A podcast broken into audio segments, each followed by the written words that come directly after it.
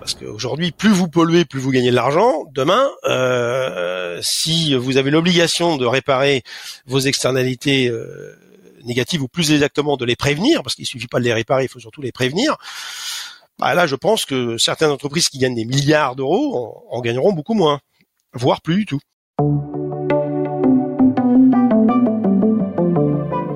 Bienvenue dans Experts en la matière, le podcast d'experts et décideurs qui approfondit avec un invité une tendance ou une actualité pour donner matière à penser aux entrepreneurs. Spécialistes, chefs d'entreprise, visionnaires, dans cet entretien, ils partagent avec nous leur expérience, leur analyse et n'hésitent pas à porter un regard critique sur le monde qui les entoure. Experts en la matière.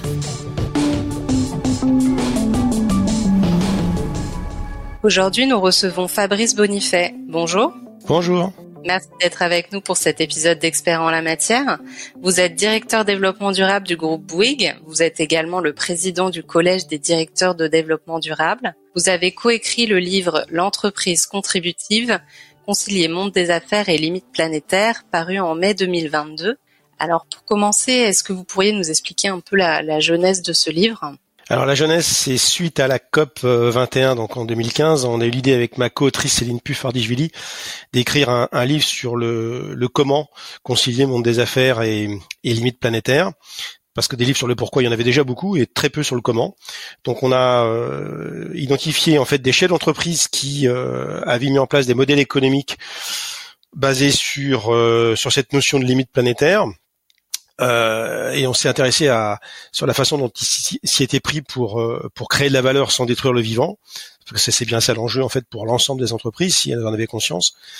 Et on en a déduit une méthode une méthode qui est applicable à, tous hein, à condition de, de, de comprendre pourquoi euh, il est important de s'y mettre maintenant. Donc c'est un livre qui est destiné à expliquer comment on met en place une approche basée sur euh, les limites planétaires et euh, euh, dans le but d'inspirer le plus d'entreprises de, possibles et de salariés dans ces entreprises pour les convaincre qu'il est, est possible de créer de la valeur sans détruire le vivant.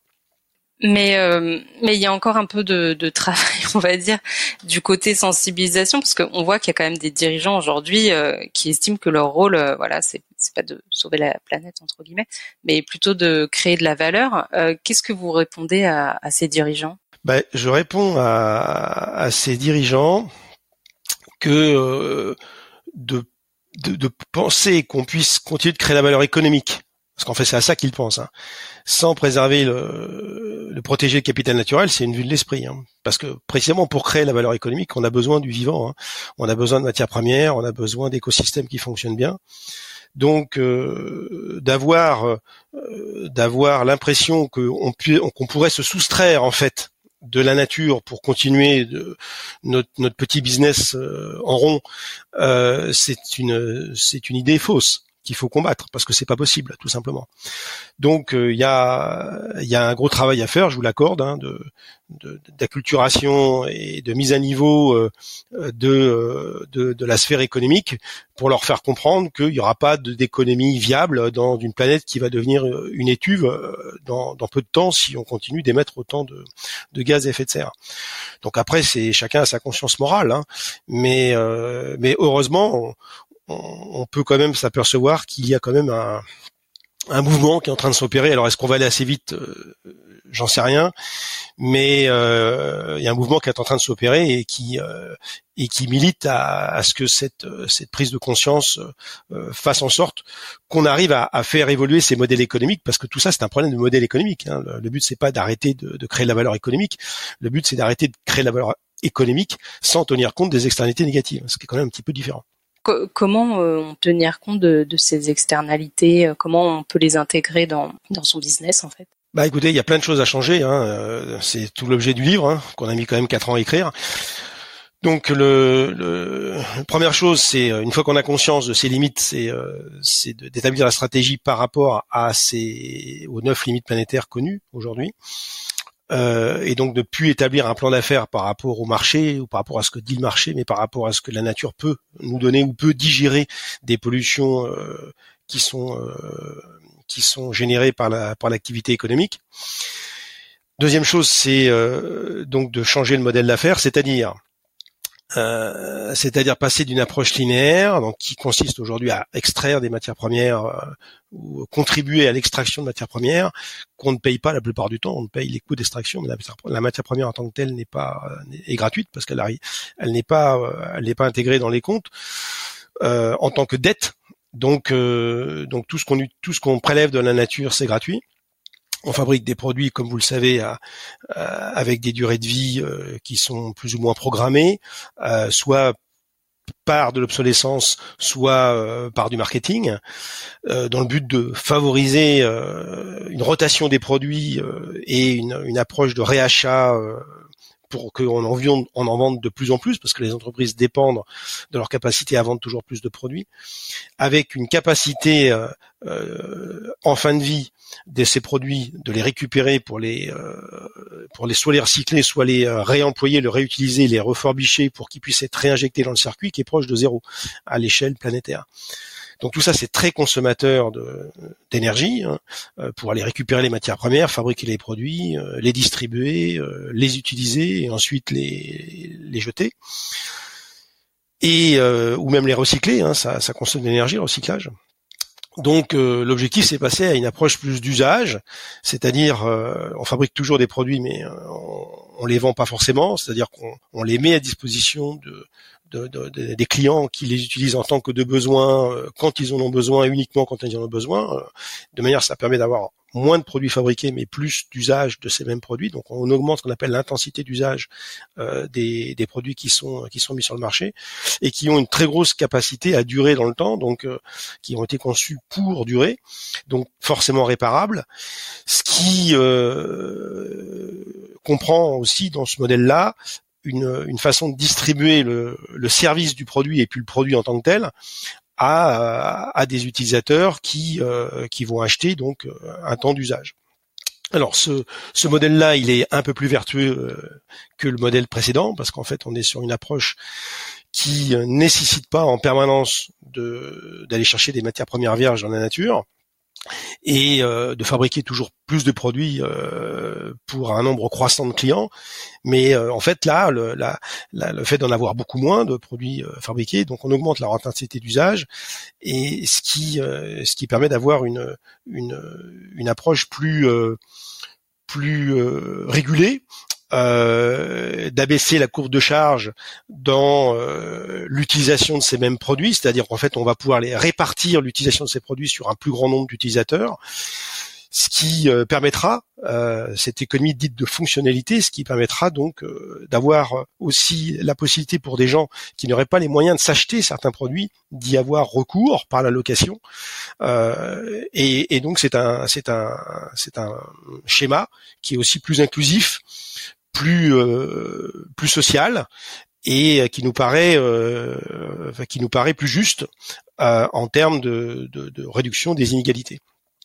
Donc il y a beaucoup de vertus hein, à passer cette économie de l'usage qui existe déjà. Hein. Il y a nombre d'entreprises qui sont déjà sur ce modèle-là, mais ce qu'il faut, c'est que tous les secteurs industriels basculent sur ce sur ce modèle-là, ce qui permettra donc de faire des économies d'échelle gigantesques en termes de consommation de matières premières de ressources. Et, et, justement, vous disiez euh, pousser les entreprises euh, à, à, à faire cette, cette transition. Est-ce que ça, ça passe par euh, la, une politique de régulation Est-ce qu'on peut vraiment compter que sur, on va dire, le bon vouloir des entreprises? Ah bah écoutez, pour arriver à, à, à faire cette révolution, parce que c'est plus qu'une trans, qu'une transition, hein, il va falloir une, euh, une prise de conscience donc euh, de, la part des dirigeants qu'on peut pas continuer comme maintenant, mais je pense que cette prise de conscience, euh, à force de canicules, de méga feux, de sécheresse, etc., elle finira par arriver, en espérant que ça n'arrive pas trop tard. Mais on a besoin, vous avez raison aussi, d'un coup de pouce de, du régulateur, donc de l'État, des États, euh, mais aussi de la Commission européenne, mais enfin de tous les, les, systèmes supranationaux, euh, que ce soit en hard law ou soft law, pour inciter les acteurs économiques à, à effectuer cette bascule vers une économie euh, décarbonée, hein. on l'appelle comme ça qui prendra véritablement en compte euh, les externalités dans le modèle économique et pas en compensation euh, simplement ou euh, en se donnant de conscience avec quelques actions emblématiques par ailleurs. Donc oui, c'est la conjonction de cette prise de conscience de la nécessité de transformer les modèles d'affaires additionnés à des mesures d'interdiction et de régulation forte de la part des États en disant voilà à partir de telle date on, arrête telle activité parce qu'on la considère comme écocide aujourd'hui hein, donc sur le, poids des véhicules sur euh, sur des sur des modalités de transport euh, qui sont euh, qui sont aujourd'hui qui sont aujourd'hui écocides également sur certains types de produits certains types de packaging. Enfin il y a beaucoup de choses sur lesquelles on va avoir besoin de réguler donc d'interdire et, et laisser aux entreprises la possibilité, à partement où les règles du jeu vont être euh, vont être les mêmes si possible pour tout le monde, parce qu'en fait les industriels sont pas tout le temps contre la régulation, ils sont contre les distorsions de concurrence. Donc euh, ce qui est important, c'est que les règles du jeu soient euh, les plus stables et les plus les plus applicables possibles sur un terrain de jeu qui est aujourd'hui quasiment mondial. Alors il y en a qui vont dire mais non c'était pas possible parce qu'il n'y a pas de gouvernance mondiale sur ces sur ces sujets, mais en, réalité si il y a de la gouvernance mondiale, il y a il y a l'organisation mondiale du commerce, il y a il y a quand même quelques euh, quelques règles euh, supranationales qui euh, qui pourraient être changées et qui pourraient accompagner en fait ce mouvement.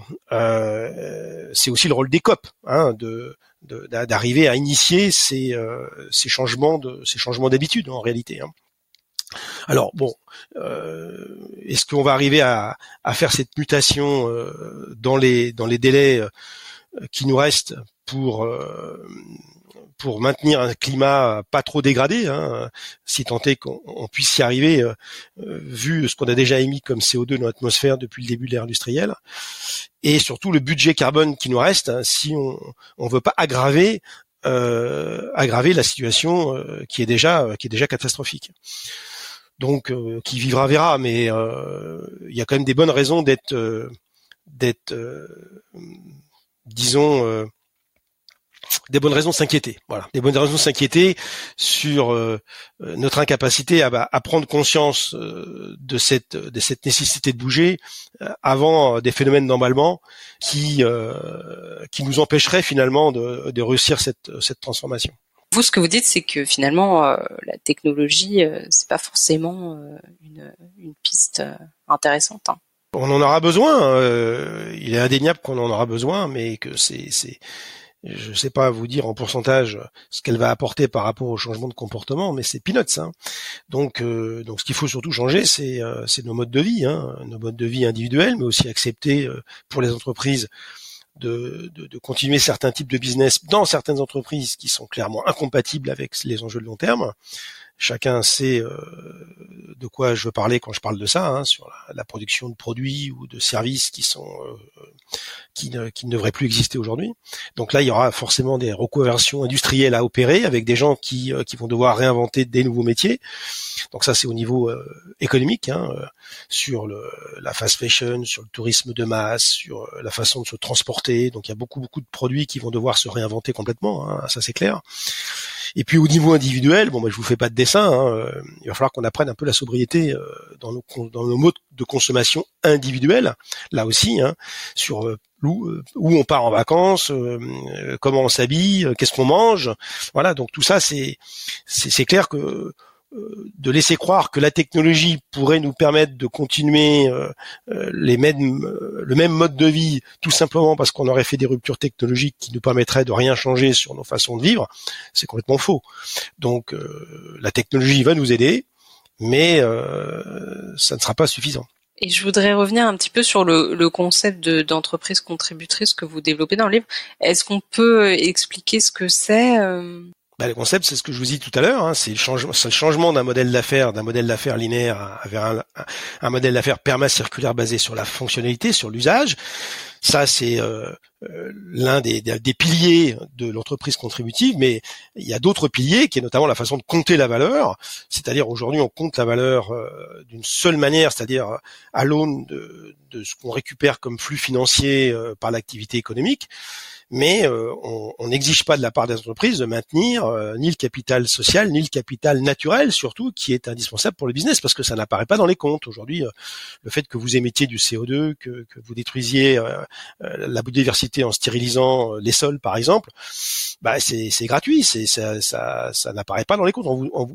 Il n'y a pas a pas de demande de à l'entreprise de, de, protéger le vivant au-delà du, du, du, respect du droit de l'environnement. Mais le droit de l'environnement, il est euh, il est très insuffisant par rapport à euh, par rapport à, à, la, à ce qu'il faudrait faire pour respecter les limites planétaires.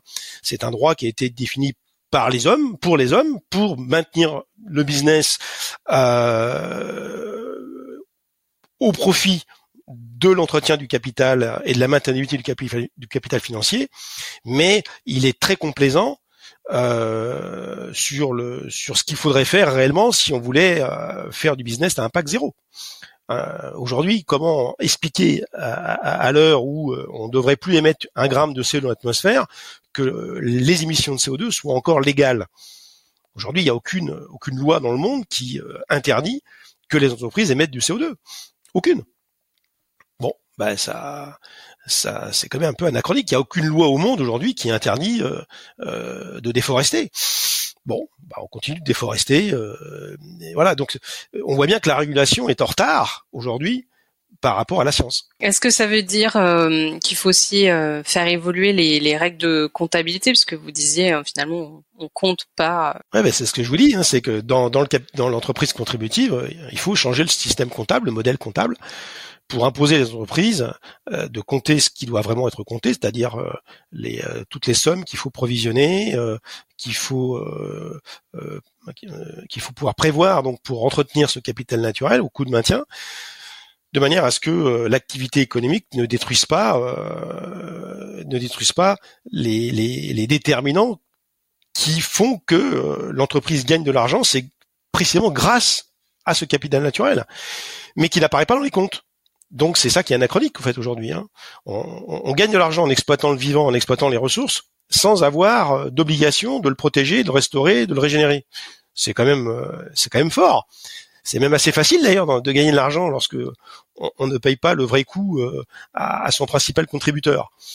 Donc c'est pour ça qu'on a appelé ça l'entreprise contributive. C'est l'entreprise qui contribue à, au fait que le capital naturel et le capital humain soient euh, soient maintenus euh, au coût de maintien, c'est-à-dire euh, sans sans détérioration, sans altération de ce que de ce que des services que ce capital naturel rend euh, en apportant ses ressources, euh, en apportant euh, des écosystèmes fonctionnels, le cycle de l'eau, le cycle du climat, la pollinisation, qui sont apportés gratuitement à l'entreprise. Et ça me paraît normal que l'entreprise intègre dans ses comptes bah, les sommes qui sont nécessaires pour protéger tout ça. Et ce qui, ce qui n'existe pas aujourd'hui. Est-ce qu'il y a des modèles aujourd'hui qui, qui permettent de le faire? Oui, il y a des modèles comptable, euh, théorique, encore théorique dans la mesure où c'est pas une obligation légale. Donc les entreprises qui le font le font à blanc. Hein. Il n'y a pas de il n'y a pas d'obligation du législateur de, de présenter un, un triple bilan euh, comme, on, comme nous on le demande dans le bouquin. Mais les méthodes existent. Hein, c'est des méthodes d'ailleurs qui sont euh, qui ont été inventées par des universitaires français. Il y en a plusieurs, hein, et euh, qui si elles devenaient obligatoires demain, et c'est tout l'enjeu, hein, qu'elles deviennent obligatoires dans les entreprises, bah, changerait euh, quand même euh, notablement la façon dont, les entreprises présenteraient leurs résultats. Parce qu'aujourd'hui, plus vous polluez, plus vous gagnez de l'argent. Demain, euh, si vous avez l'obligation de réparer vos externalités négatives ou plus exactement de les prévenir, parce qu'il suffit pas de les réparer, il faut surtout les prévenir. Bah là, je pense que certaines entreprises qui gagnent des milliards d'euros en gagneront beaucoup moins, voire plus du tout. Euh, sans changer leur modèle d'affaires bien sûr. Elles pourraient continuer à gagner si elles acceptaient euh, de revoir euh, en profondeur la, leur process de création de valeur économique. Et, et ce, ce, modèle de l'entreprise contributrice, est-ce que ça s'applique à toutes les entreprises? Par exemple, je suis une PME, je peux le mettre en place Absolument, c'est universel. C'est un modèle universel, comme le, le, modèle linéaire est également universel. Donc oui, ça s'applique à absolument toutes les entreprises, hein, euh, dès lors que vous avez compris que euh, on, doit maintenant apprendre à compter ce qu'on ne comptait pas, ça c'est très important, et euh, pour arriver à un impact zéro, bah, forcément il faut avoir une, approche de, création de valeur, de, de, mise à disposition du service rendu par le produit, notamment que l'on commercialise ou le service que l'on commercialise si on est sur des approches plus immatérielles. Mais si vous êtes sur une approche plus immatérielle, vous avez forcément une composante matérielle dans votre dans votre business qu'il faut euh, également prendre en compte. Hein. Si vous êtes Amazon, euh, certes c'est immatériel, mais les camions qui vous livrent votre produit chez vous, il est très très matériel hein, en ce qui le concerne. Donc vous ne pouvez pas ne, ne prendre en compte qu'une partie de votre business sans prendre en compte une autre partie du, du business. Donc il faut vraiment avoir une approche globale euh, qui est indispensable. Est-ce qu'il y a des étapes à suivre euh, Bien sûr, ben, il faut lire le livre. Hein. Euh, c'est complexe tout ça. Il y a des étapes, il y a, il y a des contraintes d'antériorité, il y a, il y a des méthodes. Euh, tout ça, ça se, ça nécessite un peu d'apprentissage, hein. euh, mais il y a rien d'impossible. Hein. La preuve, c'est qu'il y a quand même pas mal, pas mal d'entreprises aujourd'hui qui sont sur ce modèle-là, mais ça nécessite euh, effectivement euh, de, de, de, changer de changer toute la au-delà du système comptable mais c'est aussi le système de management le système d'innovation euh, la façon dont on fait le marketing de l'offre le modèle d'affaires la façon de travailler aussi avec ses avec ses sous-traitants hein, c'est pas du tout la même la même chose de louer un produit que de que de fabriquer de le vendre et de et de le laisser utiliser par ses clients et ensuite de le jeter hein. c'est ça, ça, nécessite de tout changer c'est pour ça que ça nécessite un, un apprentissage d'abord de la méthode et ensuite de la persévérance pour transformer euh, le modèle parce que euh, suivant de là où vous partez, ben, il y en a vous allez mettre plus ou moins de temps pour passer d'un modèle euh, linéaire à un modèle circulaire. Ça ça sera pas la même chose si vous êtes une PME et une, très grosse entreprise. Justement, dans le livre, vous évoquez aussi la, question de la, raison d'être qui peut être un, point de départ justement au, au questionnement. Est-ce que ça, c'est une étape indispensable? Oui, dans la mesure où euh, si on considère que la raison d'être c'est plus pour une entreprise contributive plus uniquement la maximisation des profits, mais la maximisation des profits en considérant les enjeux sociaux et environnementaux, parce que euh, c'est, on fait pas des profits contre la nature, mais on le fait en protégeant la nature et le capital humain ce qui est euh, l'inverse de ce que la plupart des entreprises font aujourd'hui. Hein. Donc ils font du business puis ensuite ils redistribuent euh, pour l'environnement et pour l'humain, mais non, en fait ce qu'il faut c'est protéger d'abord ce qui sont les, qui sont les deux déterminants les plus importants du business, que sont le capital naturel et le capital humain. Et donc la raison d'être, c'est de dire, euh, bah oui, euh, qu'est-ce qui manquerait à, l'humanité si mon entreprise n'existait pas? Donc euh, quelles sont ses singularités tant pour le client que pour le bien commun? Bah oui, parce que si l'entreprise n'a pas de singularité pour le bien commun, bah, on peut se demander à quoi sert au-delà de, de des services qu'elle rend à ses propres clients. Donc c'est aujourd'hui c'est plus suffisant aujourd'hui de ne satisfaire que ses clients contractuels. Il faut aussi pouvoir satisfaire ses parties prenantes non contractuelles et euh, notamment les parties prenantes qui sont euh, qui sont pas humaines, hein, mais qui sont euh, les, fameuses limites planétaires dont je parlais tout à l'heure, c'est-à-dire les, les, les, services écosystémiques qui sont qui sont des déterminants du business. Et euh, pour ça, il faut se poser une deuxième question donc dans la redéfinition de sa raison d'être, c'est qu'est-ce qui irait mieux si mon entreprise n'existait pas, c'est-à-dire avoir conscience de ses externalités négatives, avoir conscience de son bilan carbone, avoir conscience de, euh, de des émissions euh, dans l'air, dans l'eau, dans le sol, qui peuvent être néfastes pour les écosystèmes. Et donc, une fois que vous en avez conscience, ben, c'est de, de, trouver les, les modèles les modèles d'affaires qui permettent donc de, de, eh bien d'éradiquer en fait ces externalités. Et c'est possible grâce à des conceptions, euh, grâce euh, à des changements de, de, fabrication dans les produits, du recours à des nouveaux types de matériaux, biosourcés notamment ou géosourcés, qui sont euh, qui sont moins nocifs, nocifs pour pour les pour, pour, pour la planète. Donc vous voyez que c'est il n'y a pas de limite technologique.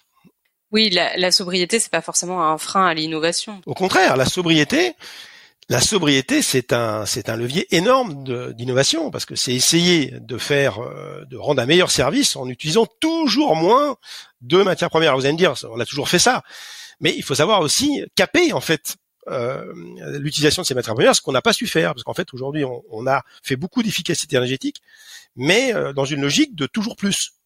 Donc euh, forcément, ce qu'on gagne en, intensité, on le perdait systématiquement en volume.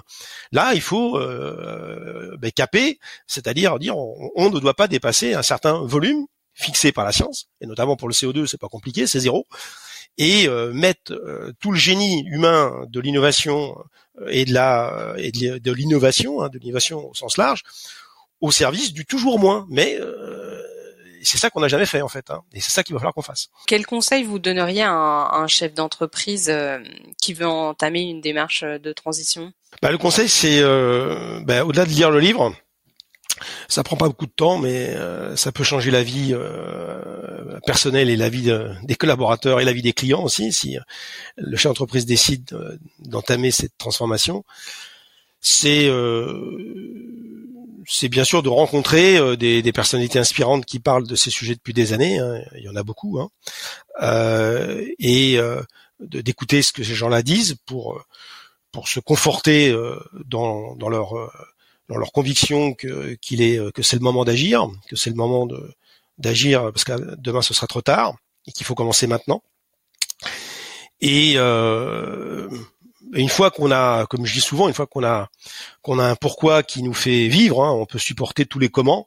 Donc les comment, ça va être euh, ben, euh, la, la, la, transformation du modèle, les renoncements, euh, l'explication de ces changements à la supply chain, l'explication de ces changements aux, aux collaborateurs il faut faire preuve de pédagogie, il faut faire preuve d'enthousiasme aussi parce que c'est c'est un c'est un projet de transformation qui est tout à fait euh, ben, qui est, qui c'est formidable hein, d'un point de vue euh, du sens.